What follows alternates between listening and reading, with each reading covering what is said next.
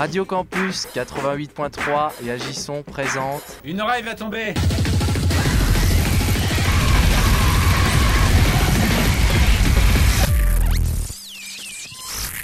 Hein?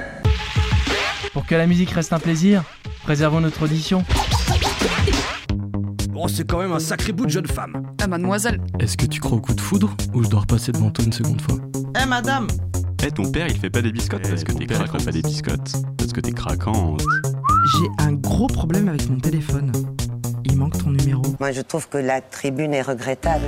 Cours Rageuse Cours Rageuse Cours Rageuse Tous les jours, de 17h à 19h. Au lieu dit rue Claude Bacot. Retour de séance Interview, chronique, showcase. Et des jeux Une émission sur Radio Campus en partenariat avec Sauf qui peut le court-métrage Radio Super. Courageuse, les offs du court-métrage. Et bonjour à toutes, bonjour à tous. Bienvenue dans la quatrième émission courageuse sur Radio Campus Clermont-Ferrand. Clermont-Ferrand, qui ne sera malheureusement pas la capitale européenne de la culture, mais qui reste la capitale du court-métrage. Et oui, grâce à son festival qui cette année a décidé de faire la part belle aux femmes avec une rétrospective thématique insoumise. Quatre programmes pour nous glisser dans la peau de femmes d'hier, d'aujourd'hui et de demain. Héroïnes transgénérationnelles, engagées et engageantes. Des portraits de femmes indociles. Et également un focus géographique Europe Vision, quatre programmes pour explorer le travail d'une nouvelle génération de réalisatrices européennes, 22 films issus de 25 pays européens et produits dans ces dix, dernières années.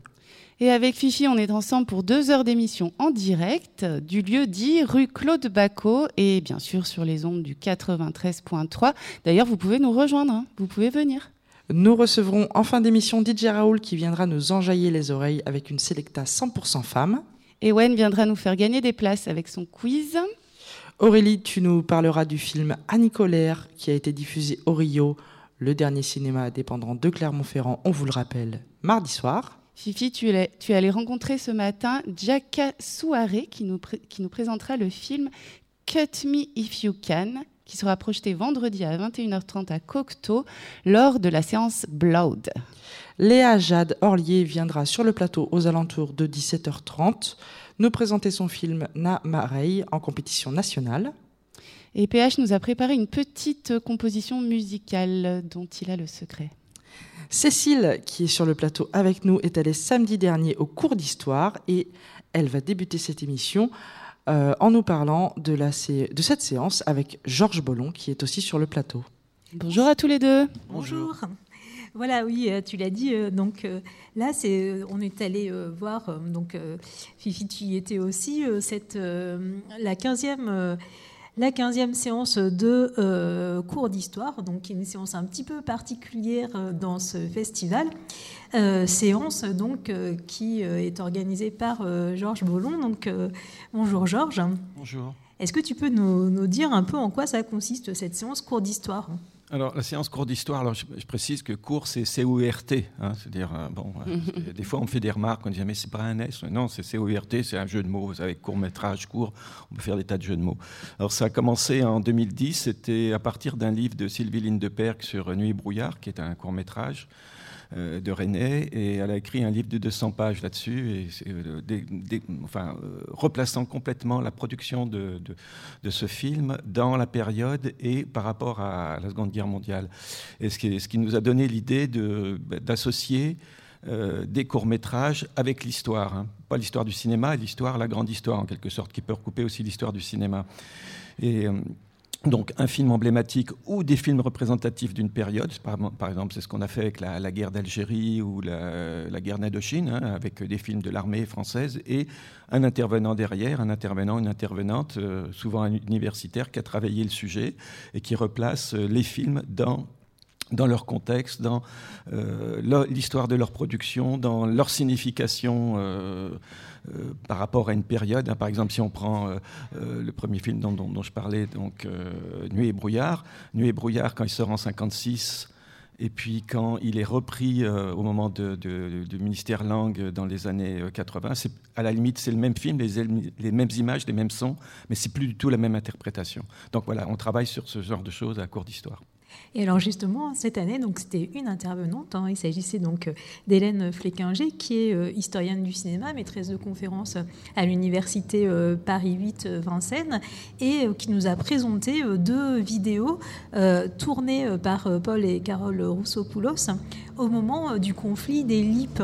Alors les LIP, voilà pour les jeunes auditorices. Donc, c'est une longue lutte de travailleurs d'une usine de montres de Besançon qui euh, donc euh, ont euh, occupé l'usine et qui ont lutté donc dans les années 70, en 73 et puis en, 76. Et donc, on a pu voir justement ces deux petites vidéos 50 ans hein, après les faits. Alors, pour quelle raison avoir choisi donc ce, le, thème, ce thème de la lutte des LIP Alors, deux raisons. Un, les 50 ans de la lutte des hein, donc c'était l'an dernier, hein, donc en 2013, puisque le premier conflit c'est en 73, 1973. Il y a une lutte emblématique hein, qui va marquer le mouvement ouvrier français euh, sur la base de, en gros, euh, euh, l'autogestion, on va dire. Bon, je sais pas, on pourra peut-être développer après, j'en sais rien. Ça c'est la première raison. Et la deuxième raison, c'est que les filles qui organisaient dans le festival la rétro insoumise, donc on dit, ce serait bien que tu fasses quelque chose qui soit aussi en rapport avec ça. Et je suis tombé sur les films de, donc, de Carole Roussoupoulou là, que, tu, que tu as cité. Euh, deux films. Donc elle, elle a suivi, enfin je, précise qu'elle a suivi toute la lutte des LIP, et elle a suivi particulièrement les femmes des LIP. Et donc dans le premier film 73, on voit une femme qui s'appelle Monique Piton, qui va devenir euh, quelqu'un d'emblématique dans la lutte. Euh, qui est très dans la ligne syndicale. Enfin, euh, je précise la ligne syndicale, c'est à l'époque c'est la CFDT. Hein, je veux dire, attention, la CFDT de 73 n'a rien à voir avec la CFDT maintenant. Avant, Nicole Nota, hein, voilà, on précise. Et pareil, pour la CGT d'ailleurs. Et, et puis deuxième conflit en 76, on revoit Monique Piton avec une autre, une autre femme de, lutte, et le discours est plus du tout le même. C'est-à-dire que entre temps euh, il y a eu les rencontres, il y a eu la lutte, le, comité, euh, le, groupe femmes à l'intérieur de, l'IP et euh, le, côté féministe euh, s'est affirmé, et, euh, tout en restant dans, le cadre de la lutte ouvrière, etc. Mais euh, c'est autre chose. On, plus, on, ne suit plus, on n'est plus dans la parole uniquement syndicale de Piaget, hein, qui était le grand dirigeant de cette lutte. On, développe aussi autre chose, le féminisme, le rapport aux autres luttes, l'homosexualité, la lutte des minorités en général, etc. Alors justement, donc on, va entendre un premier extrait donc de ce film. Alors en 73, c'est le début de, la, lutte des LIP et les travailleurs, en fait, euh, face à un plan de licenciement euh, prévu, euh, s'emparent du stock de montres qu'ils cachent. Ils occupent l'usine, ils vendent les montres, faisant bondir les chiffres de, vente. Et durant tout l'été, donc avec ce slogan En fabrique, on vend, on se paie, ils attirent des journalistes, des cinéastes, dont Paul et Carole Roussopoulos. Donc on écoute un extrait, puis ensuite Hélène Fleckinger. Eh ben, les, les, femmes, justement, on n'en parle pas assez. On dit toujours les travailleurs. Moi, j'aimerais bien qu'on dise, qu'on dise à chaque fois les travailleurs et les travailleuses. Parce que chez LIP, je crois qu'il y a à peu près 800 femmes, 400 hommes et 100 cadres. Je les compte à part. Hein. Donc, alors, euh, je crois qu'avec 800 femmes, si la lutte marche comme ça, c'est tout de même beaucoup aussi à cause des femmes.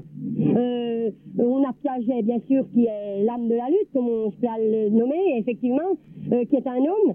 Mais les femmes participent dans toutes les commissions euh, les femmes font un très gros travail. Les meetings, les femmes prennent la parole, les femmes euh, organisent, les femmes, euh, je sais pas, il y a des, des lettres ou des tracts à taper, c'est souvent les femmes, donc elles, elles participent, elles non pas en obéissant en mouton, mais parce qu'elles y croient et parce qu'elles veulent faire quelque chose, elles ont leur mot à dire.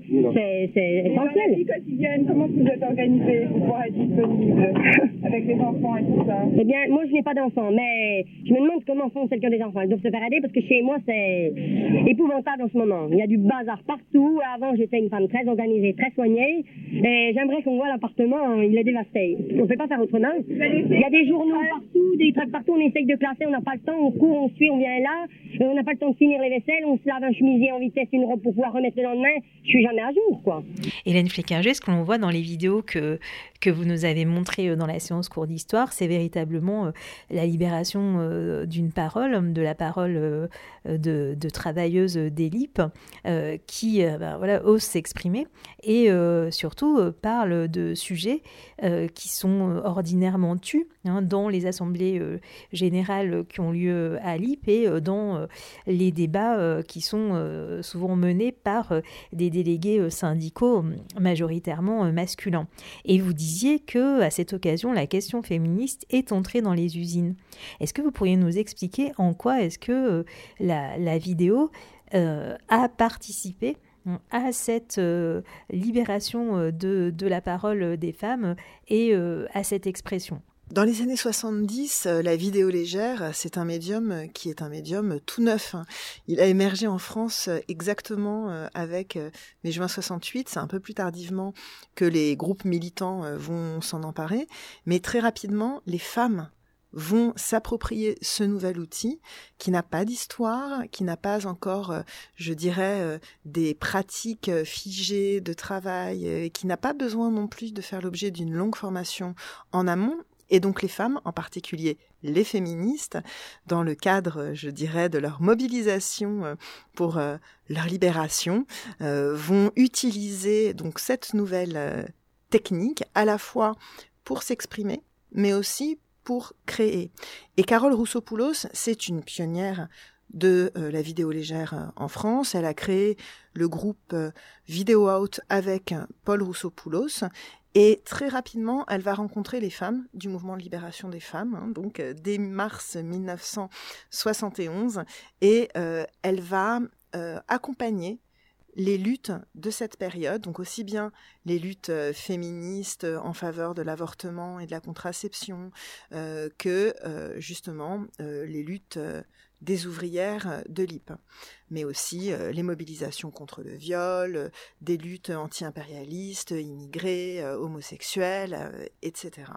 La vidéo, il faut vraiment avoir en tête que c'est une technique très distincte des techniques euh, argentiques euh, photochimiques. On peut enregistrer et remontrer les images sur le champ et donc on peut l'utiliser au moment même où une lutte est en train euh, de se déployer.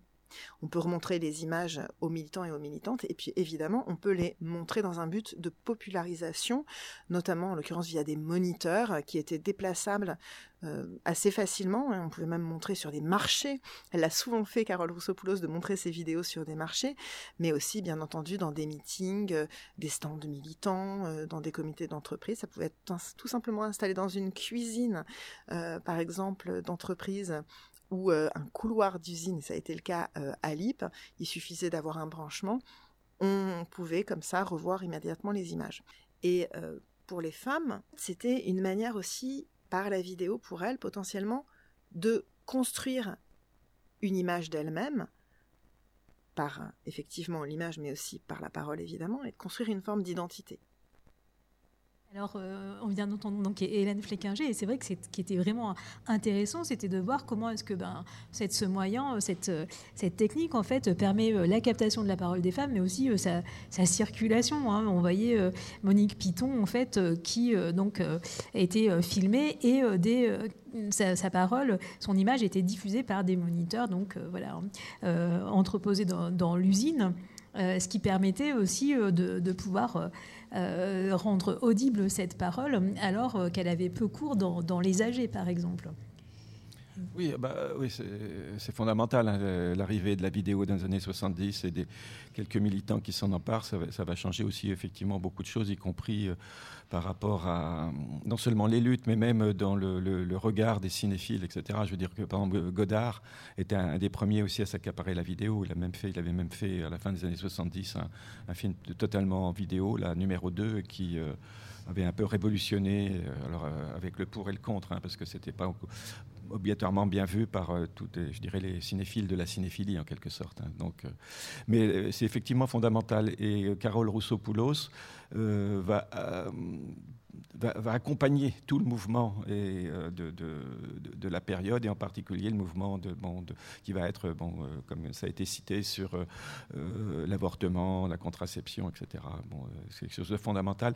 Et c'est aussi quelque chose qui va parce que par exemple, dans le premier extrait, on entend Monique Piton qui, parle de, la, place des femmes, etc. Mais elle est encore d'une certaine ligne quand même. Euh, ça va changer, ça. C'est-à-dire que maintenant, on, on, va parler de, lutte intersectionnelle. Euh, à l'époque, non, bien évidemment, on ne parlait pas comme ça. Mais euh, ça, va changer, le discours va changer. On va se mettre en complément, mais surtout en opposition aux hommes. Et ça va apporter des contradictions à l'intérieur même de la lutte quand même. Hein. Oui, alors voilà, c'est ce que tu disais. Donc euh, Monique Piton, donc euh, euh, trois ans plus tard, lorsque il y a un second conflit qui éclate à la suite d'un nouveau plan de licenciement, eh bien comme tu le disais, donc via les voyages, les rencontres, notamment avec Carole Rousseau-Poulos, Monique Piton, les, femmes ont pris hein, de, de l'assurance et Carole Rousseau-Poulos se sert de cette vidéo pour euh, créer, et on va entendre donc euh, une sorte de performance hein, faite par cette même Monique Piton donc en 1976. Je vais te raconter un petit peu ce qui se passe chez Elip à propos des femmes. Hein. mais je vais remplacer à chaque fois le mot homme par le mot blanc et le mot femme par le mot arabe. Alors à chaque fois que je dirais des arabes, ça veut dire des femmes. Alors donc, chez lui, il y a la moitié de blancs, la moitié d'arabes. Naturellement, les grands chefs sont des blancs. Il n'y a pas de grands chefs arabes. Les grands chefs blancs pensent, réfléchissent et parlent. Nous, les arabes, bah, on pense. Moi, je le sais, puisque je suis un arabe. On réfléchit. Mais les grands chefs blancs, ils ne peuvent pas le savoir qu'on réfléchit, puisqu'on n'a jamais le droit de dire à quoi on a réfléchi. Alors seuls les grands chefs blancs mènent la lutte. Et nous, les Arabes, euh, on suit. Remarque qu'il y a aussi, à part les Arabes, il y a des Blancs qui ne sont pas des grands chefs. Il y a beaucoup de petits Blancs. Euh, ils n'ont pas beaucoup la parole. Mais quand même, quand ils disent quelque chose, c'est moins mal vu que quand c'est un Arabe. Et ces petits Blancs, dans certains cas, ils sont quand même du côté des grands chefs Blancs. Par exemple, tiens, euh, en ce qui concerne les problèmes d'Arabes. C'est vrai, les Arabes, on a des problèmes d'Arabes. Puis les Blancs, ils peuvent pas comprendre, tu vois, ça les dérange. Par exemple, on n'a pas les mêmes maladies qu'eux. Ces Arabes, ça a un ventre compliqué. Euh, les grands chefs blancs, ou, tous les blancs d'ailleurs, quand ils ont des, maladies, c'est des maladies nobles, c'est des, choses vraies, des problèmes euh, sérieux. C'est pas comme ces Arabes qui se plaignent pour tout et pour rien, et qui dérangent. ce qui est vraiment frappant avec ces, vidéos tournées en 73 et en 76, euh, c'est qu'elles me semblent tout à fait résonner avec euh, les questions féministes posées actuellement.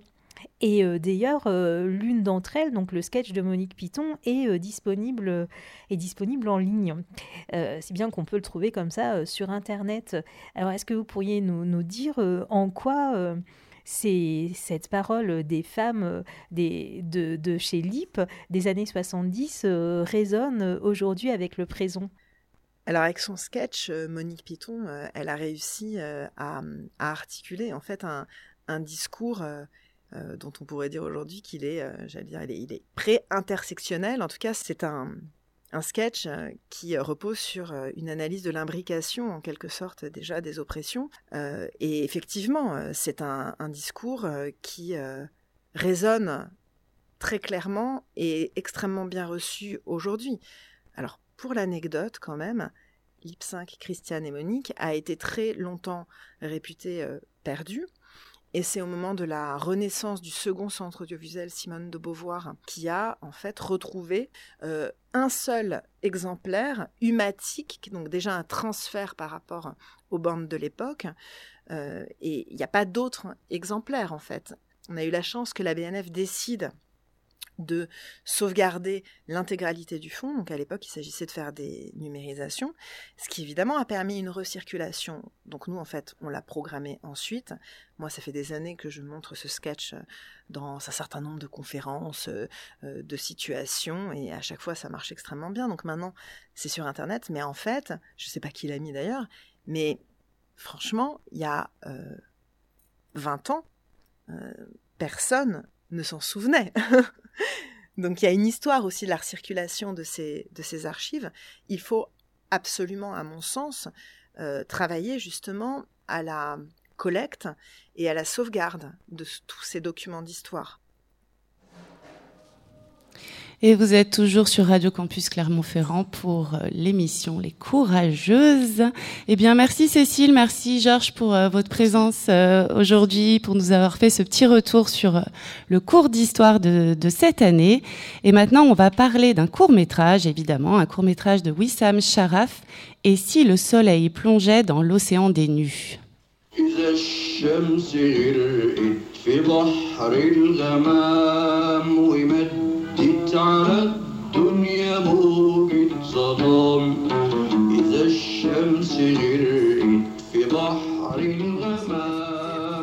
alors Wissam euh, Sharaf, eh bien bonjour. Bonjour. Merci d'être venu jusqu'à nous sur euh, le plateau de Radio Campus. Euh, donc votre court métrage fait partie du programme F10. On pourra le voir demain au Ciné Jaude à 15h30 et samedi à midi à la salle de l'Horizon. Donc euh, vous êtes un réalisateur franco-libanais. Votre film met en scène un personnage, Raed, qui est agent de sécurité sur un chantier qui longe le bord de mer à Beyrouth on peut dire qu'il est, un peu maltraité, quoi, maltraité euh, par son patron, par les personnes qui passent, qui essayent de passer euh, sur le front de mer. Il va rencontrer euh, plusieurs personnages. Qu'est-ce qui vous a donné envie de raconter cette histoire? Ça, c'est la réalité elle-même. C'est l'endroit où j'aime me promener à Beyrouth. C'est la seule, une des rares agoras possibles, un des rares lieux de mélange interclasse sociale, les riches, les pauvres, tout le monde peut marcher là-bas, euh, faire son footing, faire du sport. C'est aussi l'endroit le plus en le plus éloigné de la ville parce qu'il est sur un remblai sur la mer, donc c'est l'air le plus propre aussi, Beyrouth étant une ville extrêmement polluée. Et euh, donc c'est là où, je vais, euh, seul ou en famille. Et puis à un moment, avant la crise de 2019, il y a eu un énorme chantier. Il faut savoir que c'est un endroit qui, est, qui, a été pris sur les biens publics, qui a été privatisé au profit de la classe politique notoirement mafieuse, qui a eu un énorme chantier pour construire des restos, des, une espèce de ville nouvelle avec des, un mobilier urbain, des feux rouges, des parcs-mètres, tout ça sur un remblai gigantesque. Euh, et avec ça, une armée de gardiens pour empêcher les gens d'accéder à la mer. Et, euh, et j'ai trouvé ça extrêmement absurde, extrêmement poétique aussi, de raconter l'histoire d'un gardien dont le métier est d'empêcher les gens de voir la mer. Ouais. Je me suis dit, je vais, je vais entrer dans, dans, dans l'histoire de ce type et essayer de voir qu'est-ce qu'il peut faire, comment ouais. il réfléchit, à quoi il rêve. C'est vrai que c'est assez poétique et c'est aussi assez drôle. Moi, je trouve qu'il y, y, a beaucoup de burlesque en fait euh, dans votre film. Vous avez, vous avez des inspirations par rapport à ça? Bah, Moi, c'est ma manière de traiter dans tous mes films. Il y a une espèce de ton moitié burlesque, moitié désespéré. Euh, je perçois le drame des choses, je perçois l'absurdité des choses, mais j'ai l'esprit un peu potache. Et donc c'est un mélange de tout ça. Donc je traite toujours les choses d'une façon un peu euh, de comique de situation, où ce qui se passe, on ne sait pas si on doit en rire ou en pleurer, mais souvent on rit, mais quand il, arrive des choses dramatiques, et on pleure quand les choses sont légères. Donc euh, j'essaie de jouer avec tout ça, justement pour parler des choses importantes et dramatiques, comme l'expropriation des biens publics, mais d'une mmh. façon où... Euh, où on peut en rire aussi, mais c'est plus un rire jaune, un rire désespéré, parce qu'on sait que c'est le combat désespéré des, des petits contre les puissants. Et euh, l'acteur qui joue le rôle principal, vous l'avez, vous l'avez trouvé comment? Vous avez déjà travaillé avec lui? Oui, ça c'est un peu mon acteur fétiche, ah. Yassine, qui, qui, est acteur de formation, qui a joué dans mes films depuis 2003. Mon premier court métrage, il joue, avec, il joue dedans. Et on a fait trois ou quatre longs courts métrages. Il a joué dans mon premier long métrage, Tombé du ciel. Et c'est quelqu'un qui est, qui est, extraordinaire déjà de, de par sa corpulence. Mm -hmm. euh, c'est quelqu'un qui, qui, est bien bâti, on va dire, qui a une espèce de corps très oriental, très suant, très poilu, et qui, qui, en est conscient et qui en joue. Et du coup, euh, quand je, il, il, connaissait très bien ses gardiens. Il n'est pas gardien lui-même à la base, il est artiste contemporain, il vit à Berlin, il fait des concerts de musique électronique. On est très loin du rôle. Il a vraiment endossé ce rôle. On est allé se balader longtemps sur, euh, ce front de mer. Et, il est complètement rentré dedans. Ah, c'est chouette. Euh, je trouve qu'il y a vraiment, euh, c'est très, fin en fait comme film. Il y a beaucoup d'attention donnée aux images à chaque plan. Il y a une très belle lumière. Comment vous avez travaillé? Comment vous avez tourné? C'est un peu un travail d'orfèvre qu'on fait avec mon chef opérateur Martin Ritt. On a l'habitude de faire des, de travailler vraiment comme de la dentelle. Euh, on, a trouvé on, travaille souvent des, lumières comme, elles arrivent. C'est un film qui est, tourné en extérieur, donc on, est en plein mois de juillet pour des questions de disponibilité de, de Raed notamment. C'est une lumière très forte, très puissante, très crue, très blanche qui tape sur le front de mer de Beyrouth avec des réverbérations partout sur le béton, sur la mer. Donc il fallait jouer de ça. Il ne fallait surtout pas essayer de la cacher parce que c'était juste impossible. Donc on a joué ce lieu vraiment baigné de soleil, cette plage euh, très très lumineuse. Et on en a créé un espèce d'univers avec des, des containers blancs qui flottent, des algécos qui volent dans les airs pour en faire, euh, voilà, pour en créer une espèce d'identité très, très unique, très lumineuse et, et pour tirer ce, ce côté documentaire très désespéré et qui pourrait être très désespérant en demeurant vers quelque chose de l'ordre un peu de, du rêve, du divin, de... parce que l'échappatoire, à la fin, c'est de s'envoler. Ouais, alors je donnerai pas la fin parce qu'elle est, elle est très poétique, elle est, elle est très jolie cette fin. Euh, est-ce que c'est compliqué de, de tourner à, à Beyrouth? C'est compliqué de tourner partout, je dirais, partout dans le monde même, mais à Beyrouth encore plus parce que, parce que Beyrouth est une ville très chère, parce que Beyrouth est une ville où il faut payer les techniciens, parce qu'il n'y a pas d'aide publique. Il n'y a mhm. pas d'aide publique pour financer ces films. Les, les techniciens n'ont pas, les acédiques n'ont pas de voilà, d'aide sociale, donc il faut toujours tourner plein pot. Et quand on vient avec des budgets de, de court métrage, bah, c'est toujours compliqué. Les équipes sont souvent beaucoup plus grosses qu'en France, donc c'est des logiques de production et de tournage un peu plus difficiles. Euh, après, euh, on, on, avait un partenariat, par exemple, avec la région Nouvelle-Aquitaine, donc on a des techniciens qui sont venus de là-bas. Euh, c'était un beau mélange. Ok. alors là, vous avez débarqué à Clermont-Ferrand hier, je crois. Vous arriviez d'où? De Beyrouth. De Beyrouth directement. Quel, euh, quel changement, quel... je ne sais pas comment, comment le dire d'ailleurs. Dépaysement. Quel dépaysement, voilà. Il faisait plus froid à Beyrouth, ceci dit. Ah, Curieusement. Est-ce que c'est la première fois que vous venez au Festival de court-métrage Je pense que je suis un des, un des recordmen. C'est la sixième fois que je viens à ah. Clermont. J'étais jury en 2020 aussi en compète nationale. Je suis un vieil habitué. Et on m'a dit qu'à 10, à 10 films à Clermont, j'aurais un Vercingétorix euh, d'honneur c'est beau. Il m'en reste plus que 4. On vous le souhaite. Et j'aurais coché les cases. Eh ben, euh, Wissam Sharaf, euh, merci beaucoup d'être venu euh, nous voir sur le plateau. Je rappelle le nom de votre court métrage, Et si le soleil plongeait dans l'océan des nus, un très joli nom pour un très beau film qu'on a beaucoup aimé ici sur le plateau. Merci Wissam. Merci. Merci Wissam, merci Aurélie. On va s'accorder quelques petites notes de musique. Euh, un peu plus loin du côté de l'Amérique latine. On va partir avec La Chica qui a été remixé par Vincile, un très célèbre euh, euh, DJ, beatmaker qui, officie depuis, on va dire, une, bonne trentaine d'années, peut-être 20, 30 ans, j'exagère peut-être, je ne sais pas. En tout cas, on écoute Agua sur les ondes du 93.3 et on revient juste après.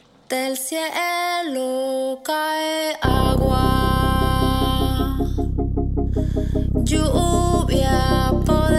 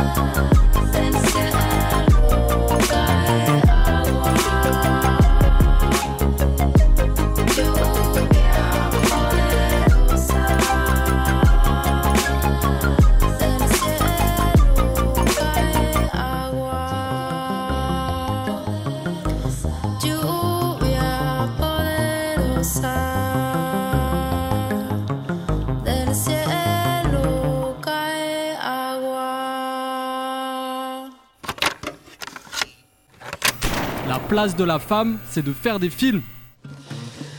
Et on est de retour sur le plateau des cours rageuses sur les ondes du 93.3 et en direct du lieu dit. Euh, vous pouvez nous rejoindre au foyer du lieu dit euh, si ça vous dit. Ça fait beaucoup de dit, tu ne crois pas euh, PH, tu t'es lancé un défi euh, court rageux Oh, ouais, je sais pas si le courage. euh, Mais ouais, je suis là. Ouais, t'es là. Euh, Oui, mais je voulais plomber l'ambiance. Ah bah c'est- écoute, on, on est en plein dedans. Spécialité, on dirait. Euh, voilà, c'est pour ça qu'on m'invite, il paraît maintenant.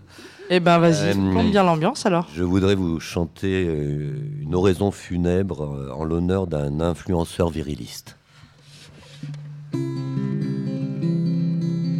Oyez, oyez, gente damoiselle et gente damoiseau, les hauts faits, la triste fin de Tanker Phénix.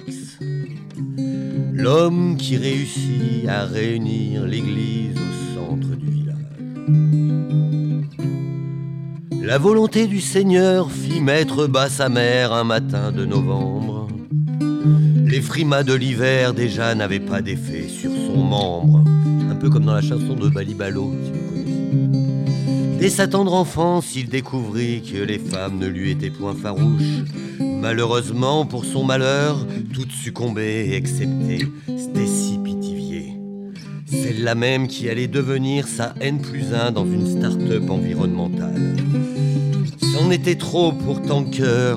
Elle brisa le petit cœur de Tanker, qui jura que l'on ne l'y reprendrait plus. Justice pour les hommes, justice pour les hommes, justice pour les hommes cisgenres carnistes blancs. Toi l'homme bafoué, toi l'homme déconstruit, abonne-toi à ma chaîne. Dès lors, Tanker devint le berger du troupeau masculin perdu sur les terres dévastées du wokisme. Sois un vrai bonhomme et suis mon programme de revirilisation en trois étapes. 1. Épile-toi en torse. 2. Mange de la viande rouge. 3. L'alcool est ton allié, c'est la marque des esprits supérieurs. Et 3. Et demi, ne t'excuse jamais. Oh, chers amis, vous le voyez, Tanker Phoenix tenait la grande forme. Mais écoutez la suite, bien triste, mes amis. Un vrai bonhomme, ça fait des exploits.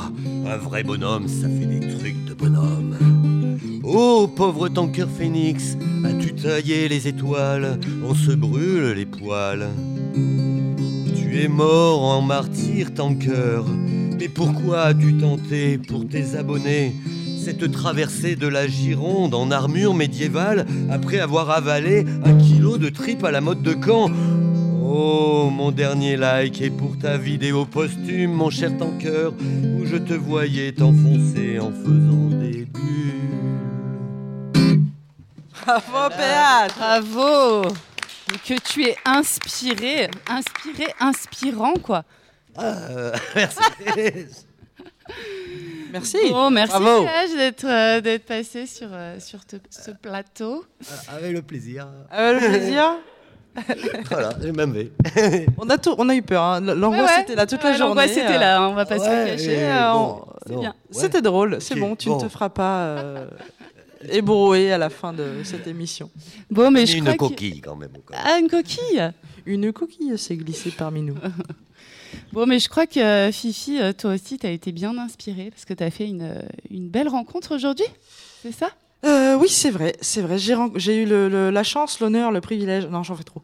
Euh, j'ai eu la chance de, de pouvoir prendre un café avec une, une comédienne et productrice qui s'appelle Jacka Soirée, qui a réalisé un film d'épouvante. On- on- on- pour l'instant, on va dire ça, un film d'épouvante qui s'appelle Cut Me If You Can, qui passera dans la série Blood ce vendredi à 21h30 à Cocteau. Si vous voulez y aller, à mon avis, allez-y une bonne heure en avance avec un petit sandwich. Euh, pour vous mettre en appétit, on vous a euh, préparé un petit extrait. You know the best thing about you being immortal? I can inflict pain on you forever. Yeah! Don't think I have the balls? We got all the balls. How about I take yours? You, oh, whoa. To start with. And then cut you into tiny little pieces. I don't know if we could do all that. It's like a PJ. It's a short. Okay, Who okay. gives a shit? Only three fucking filmmakers will see it at some shitty rig festival in the middle of nowhere. You ready, B? C'était donc un petit extrait qui répond à euh, une des questions que je lui ai posées en fin d'interview. Euh, ce film est incroyable par plein d'aspects. Il est novateur aussi. En tout cas, moi, j'avais jamais vu un film être un acteur du film. Je vous en dis pas plus et je vous laisse avec Jack Assoiré qui vous parle de Cut Me If You Can.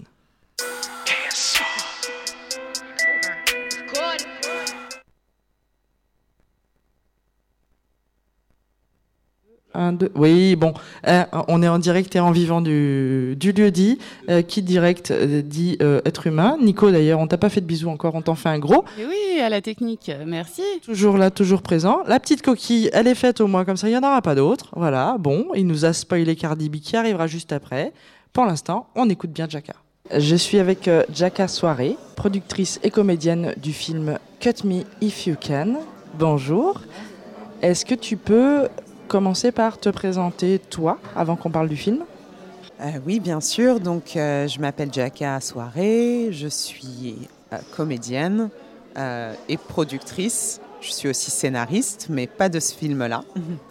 Et je, je vis à New York, mais je suis née à Paris. Je suis d'origine guinéenne et bourguignonne.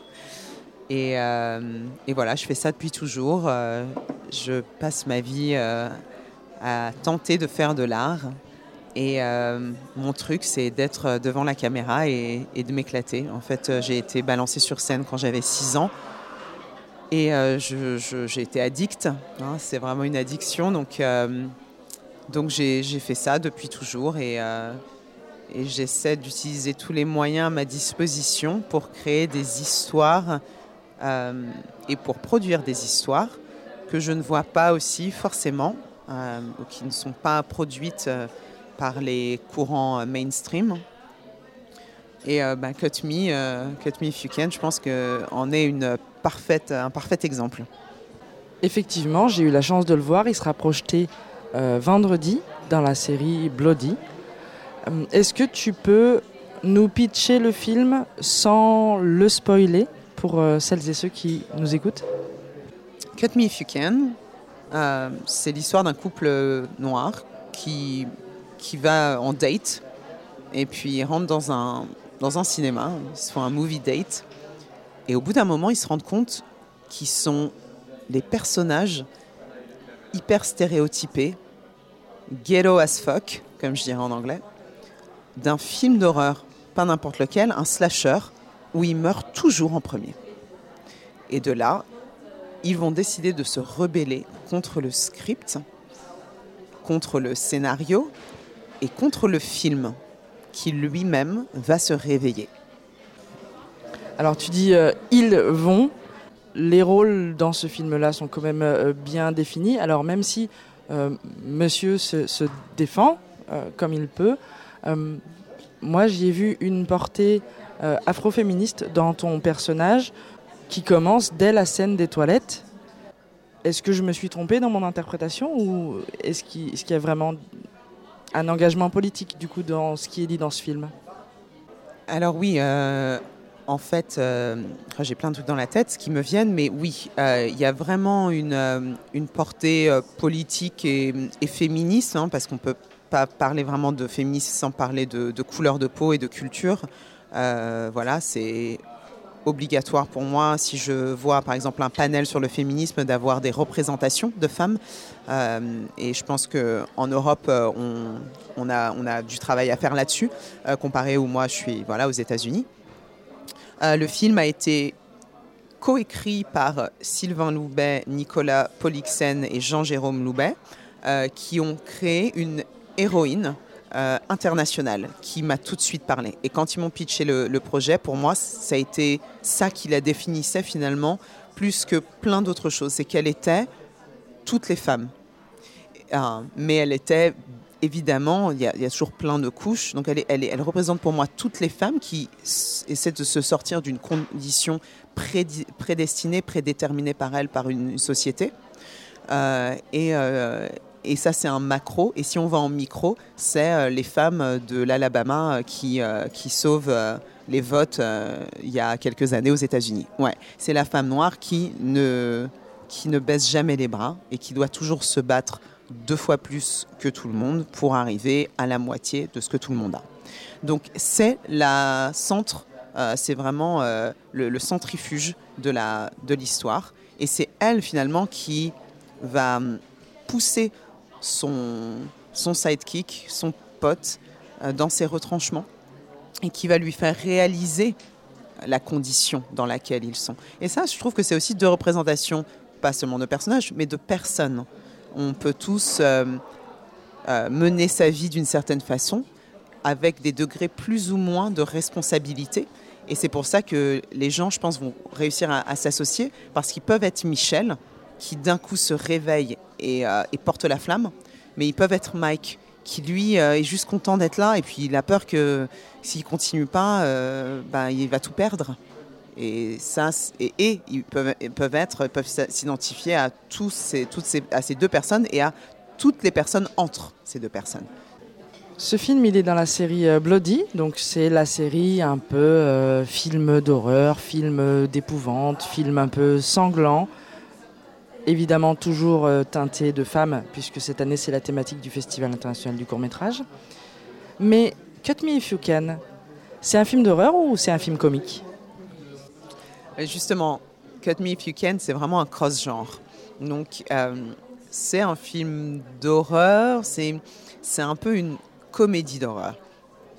C'est un genre qui a été euh, révélé un peu ces dernières années par euh, Jordan Peele avec Get Out. Donc ça, c'est un parfait exemple pour nous, veut de, de référence. Euh, mais ce film, il, pourrait... Et moi, je suis hyper contente qu'on soit... que le Festival de Clermont-Ferrand mette à l'honneur les femmes cette année. C'est vraiment important. Parfois en Europe, on a peur de parler de communauté.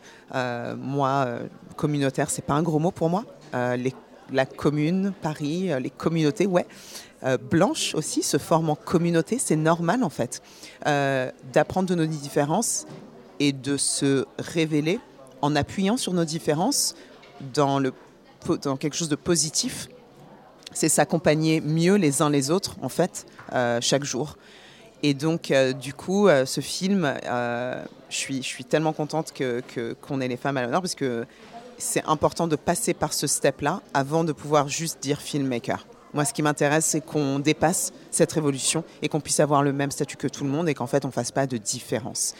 mais je suis très aware, très consciente que il faut qu'on la fasse avant d'arriver, avant d'en arriver là. Et donc, pour revenir au genre, ben, c'est vraiment un cross-genre et puis c'est pop, c'est vraiment pop culture, c'est popcorn, c'est horreur, c'est comédie, euh, c'est politique, c'est engagé ou ça l'est pas. Euh, ça parle à tout le monde, je pense, parce que finalement, euh, Cut Me If You Can, on, commence, c'est un proof of concept, c'est un court métrage qui se veut être un long, qui est déjà écrit, qu'on est en train de pitcher.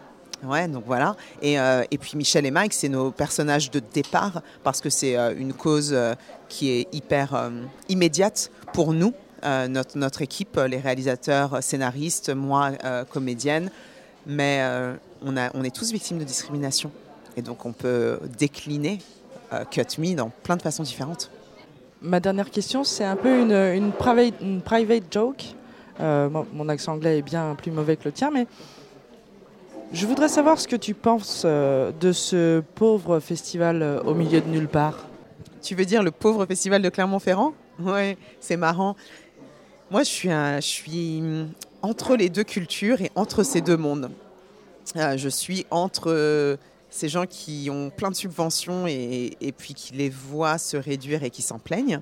Et puis, euh, je suis entre ces cultures, cette culture américaine qui fantasme ces subventions et qui pense que c'est un point de départ à une ouverture d'esprit incroyable et une vraie diversité. Et qui ne sait pas que ces subventions euh, vont en général euh, au même type de personnes. Donc euh, c'est assez intéressant d'être entre les deux. Et j'ai envie de dire, comme moi j'ai fait un an de high school, de, lycée aux États-Unis, et on me demandait toujours c'est quoi le mieux? En fait, il n'y a pas de mieux. La, réponse c'est qu'il n'y a pas de mieux. La réponse c'est euh, il y, a, à apprendre partout et il y a à laisser partout, dans chaque culture, dans chaque, euh, euh, dans chaque pays. Et ces deux cultures, si elles pouvaient s'entendre et, trouver un juste milieu, ce, serait, ce serait vachement cool. Maintenant, évidemment, j'ai entendu parler du fait que le, budget de Clermont a été vraiment coupé en deux. voilà, bon, je ne vais pas commencer une, une conversation politique, mais c'est vrai que euh, au niveau de, de, cette euh, société euh, très socialiste, il y a des choses qui marchent et il y a des choses qui ne marchent pas. je pense qu'il faut se poser des questions. Moi, je n'ai pas forcément les réponses, mais je ne renie pas que c'est n'est pas normal que les subventions au niveau de l'art de et de la culture soient moindres. On, a, on, vient de passer par une pandémie voilà, mondiale. Qu'est-ce qu'on a tous fait? On a consommé du contenu. Euh, voilà, je pense qu'il y a des choses dans, dans, la vie qui, sans lesquelles on ne pourrait pas vivre, on ne pourrait pas se développer. Euh, voilà, Thespe, la, la, Grèce antique, le, vraiment l'origine euh, de l'acteur, de, de, de, de, cet art du théâtre, c'est de déclamer, c'est d'être en communion avec le peuple. Et euh, c'est pas quelque chose dont la société euh, peut se passer, c'est la c'est une, une, genèse de la réflexion sociétale. Euh, je pense qu'il faut revenir à ça. Il faut en parler euh, et il faut soutenir ça avec des moyens. Sur Radio Campus. Pour Rageuse, l'émission du court métrage. Toujours en direct et en vivant sur euh, les ondes du 93.3 et au lieu dit rue Claude Bacot, euh, vers l'entrée du foyer. Vous pouvez toujours nous rejoindre.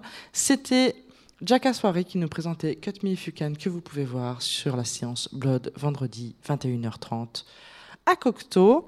Euh, quelques notes de musique avec un titre qui m'a fait penser, euh, enfin dont Jacka m'a fait penser.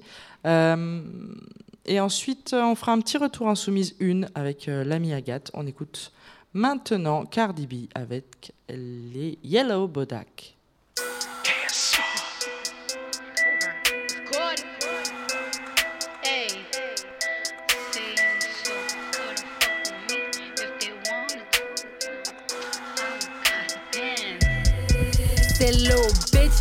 Can fuck with me if you wanted to. These expensive, these is red bottoms, these is bloody shoes. Hit the school, I can get them both. I don't wanna choose, and I'm quick, cut a nigga off, so don't get comfortable. Look, I don't dance now, I make money moves. Say I don't gotta dance, I make money move. If I see you now speak, that means I don't fuck with you. I'm a boss, you a worker, bitch. I make bloody moves. Now she say she gon' do what or who? Let's find out and see. Cardi B, you know where I'm at, you know where I be. You in the club just to party. I'm there, I get paid a fee. I be in and out them banks so much, I know they tired of me. Honestly, don't give a fuck about who in front of me. Drop two mixtapes in six months. What bitch working as hard as me? I don't bother with these hoes. Don't let these hoes bother me. They see pictures, they say ghosts. Bitch, I'm who they tryna be. Look, I might just chill in some babe. I might just chill with your boo. I might just spill on your babe. My pussy feel like a lake. He wanna swim with his face. I'm like, okay. I let him get what he want. He buy me East Laurent and the new whip. When it go fast as a horse, I got the trunk in the front. I'm the hottest in the street. Know you probably heard of me. Got a bag and fix my teeth. Hope you hoes know it ain't cheap. And I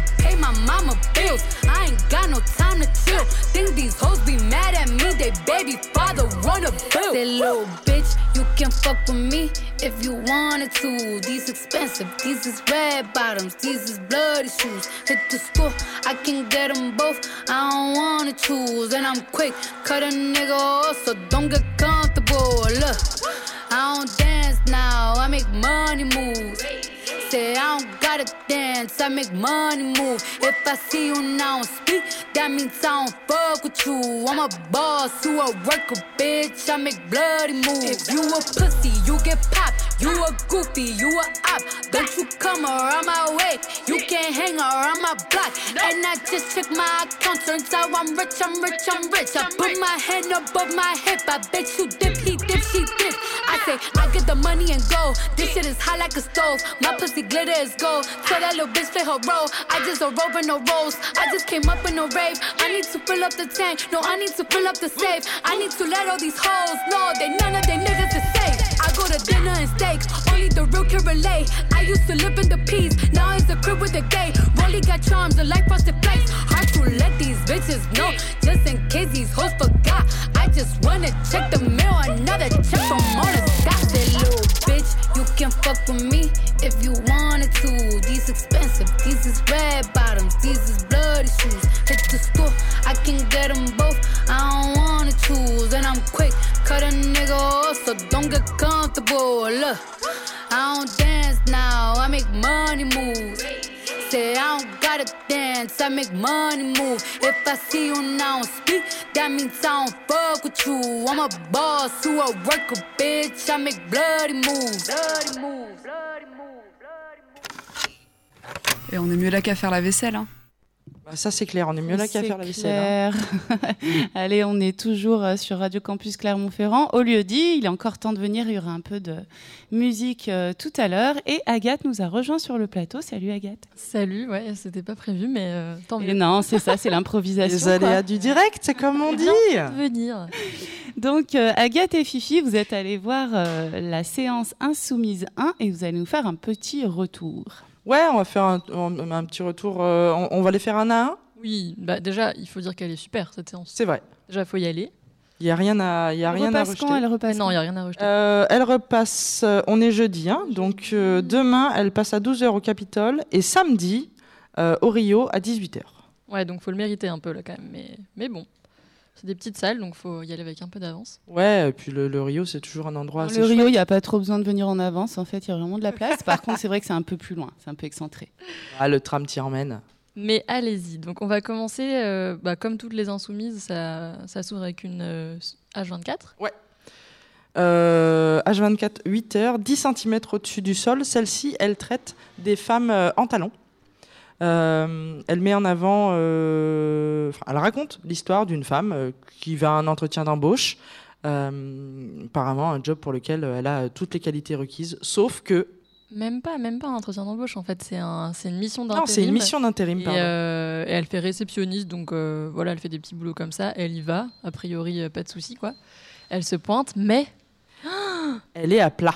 elle est à plat. Elle est à Et plat. Merde. et là, Mais c'est des derbies quand même, faut le dire. C'est des derbies. Elle porte des derbies, d'ailleurs, Mais elle, elle le crie. euh, il y a une chose que savent les clients quand ils viennent dans cet établissement, c'est que les femmes ont des talons hauts et qu'il y a des, des hommes qui travaillent bien, quoi, en gros. Voilà. Et Et les deux sont évidemment liés. si les femmes ne portent pas de talons, les riches hommes qui viendront dans cette entreprise ne dépenseront pas d'argent. Donc tout simplement, elle se fait lourder parce qu'elle n'a pas de talons. Donc Euh, elle rentre chez elle sans se faire payer le transport, elle le précise quand même. Après avoir gueulé Mais putain, c'est des derbies super fort. Et euh, ce que j'ai beaucoup aimé, c'est que hum, j'avais, la- il y a quelques semaines, je suis allée à la comédie pour voir euh, ce spectacle. Nous sommes allés à la Tout à comédie. fait, nous nous sommes croisés là-bas, Fifi. Black Lights de. Alors, j'arriverai pas à me remémorer. Mathilde Monnier, la Bien comédienne. vu, excellent. Et euh, j'ai, enfin, c'est les liens entre les deux, euh, entre le film et le spectacle sont évidents parce que dans en tout cas ce petit court métrage, il y a beaucoup de danse finalement. Oui, et le lien chorégraphique euh, qu'a repris Mathilde Monnier, c'est-à-dire, c'est assez simple à vous figurer, euh, une femme qui marche en talons, mais par exemple moi, euh, si je mettais des talons, ça donnerait à peu près ça, et, et- et qui se casse la cheville en fait. Tord les chevilles, les pieds constamment. Ouais. Euh, parce qu'elle sait pas faire et parce que c'est pas confortable de marcher en talons. Ça, Mathilde Monnier l'a repris et l'a même exagéré sur plusieurs minutes euh, quand elle présente ce tableau-là euh, de, de 10 cm au-dessus du sol. C'est vrai que ce cours est très chorégraphié. Il y a euh, un panel de femmes. Je pense qu'il y a. Mm. euh, elle a essayé, la, la- la réalisatrice, de, de- de- mettre en avant. un panel de femmes, il y a des femmes noires, il y a des femmes grandes, il y a des femmes petites, il y a des femmes Plutôt des femmes typées mannequins quand même, faut le dire dans la. c'est vrai qu'il n'y a pas de grosses. Mais en gros, euh, plutôt des femmes qu'on attendrait peut-être avoir euh, en tant que réceptionniste, euh, quoi, dans le, dans le physique euh, qu'elles peuvent avoir. En tout cas, quand même assez différentes et qui dansent autour de la protagoniste qui raconte son échange avec son patron. Le court métrage d'après, qui est un court métrage dont je ne vais pas prononcer le nom de la réalisatrice, car euh, Du norvégien, donc on va pas tenter. C'est ça, c'est du norvégien. Marine, on va juste euh, prononcer son prénom. Euh, Qu'est-ce qu'une femme? C'est le titre de ce court métrage. Celui-là, il, il était particulièrement prenant. C'est un huis clos dans un dans une Vestiaire. un vestiaire de, de piscine euh, où on y voit plusieurs femmes faire le procès et l'anti-procès d'une femme trans. Et la question c'est est-ce qu'elle a le droit d'être là? Est-ce qu'elle a le droit d'être dans le vestiaire des femmes? Ce- ce cou- alors qu'une moto passe dans la rue, euh, peut-être va-t-elle rentrer dans le lieu dit, nous ne savons pas. Nous sommes toujours en direct et en vivant et, et voilà, il s'est garé, tout, ça, tout va bien. Dans ce cours, euh, ce qui est intéressant, c'est qu'il est issu de, de paroles euh, entendues par euh, le réalisateur ou la réalisatrice, je ne sais pas si c'est un homme ou une femme. Et c'est une retranscription de ce que, de ce que de ce qu'elle a pu entendre C'est la réalisatrice du coup. donc de ce qu'elle a pu entendre. Euh, on y entend des discours assez horribles et assez. euh, bah, banal en fait, enfin horrible et banal, complètement banal. Parce que la discussion, c'est une discussion un peu finalement un peu de comptoir, sauf que là, ça concerne directement quelqu'un, quelqu'une, une femme trans qui est là, et toute la discussion tourne autour d'elle, à savoir est-ce qu'elle a le droit d'être là, est-ce que c'est une femme ou pas. Et ce qui est assez chouette, c'est que finalement, c'est pas elle qui se défend, c'est toutes les autres, et notamment une qui euh, qui se sent visée finalement. qui est une euh, butch, on peut le dire. hein. qui se sent visée par, euh, par l'agression aussi et qui finalement elle prend, euh, prend la défense de la trans et, et la femme trans elle dit juste à la fin elle parle très peu elle dit juste un mot à la fin parce qu'en fait moi j'avais juste envie d'aller me baigner Voilà. il n'y avait pas de sujet Il y, a, y y y gros sujet autour de euh, est-ce qu'elle peut ou est-ce qu'elle ne peut pas. Euh, le- la problématique principale, qui revient d'ailleurs euh, souvent dans la problématique trans, c'est euh, il y en a une qui ouvertement lui demande si elle a ou pas un pénis.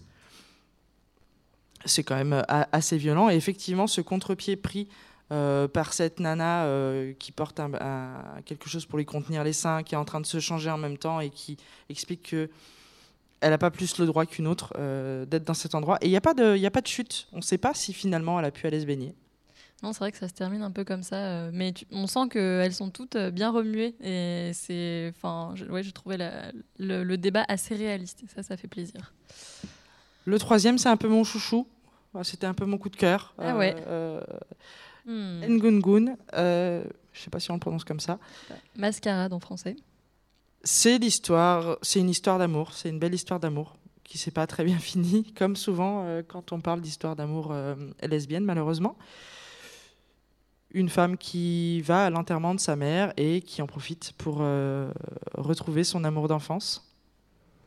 Donc un amour impossible, euh, alors euh, certainement parce que ce sont deux femmes, mais aussi parce que ce sont deux femmes qui appartiennent à des milieux sociaux hyper différents, euh, parce qu'elles se sont aimées quand donc la, la femme qui revient à l'enterrement de sa mère est visiblement plutôt dans d'une d'une classe supérieure et en fait elle était amoureuse de la bonne de la maison.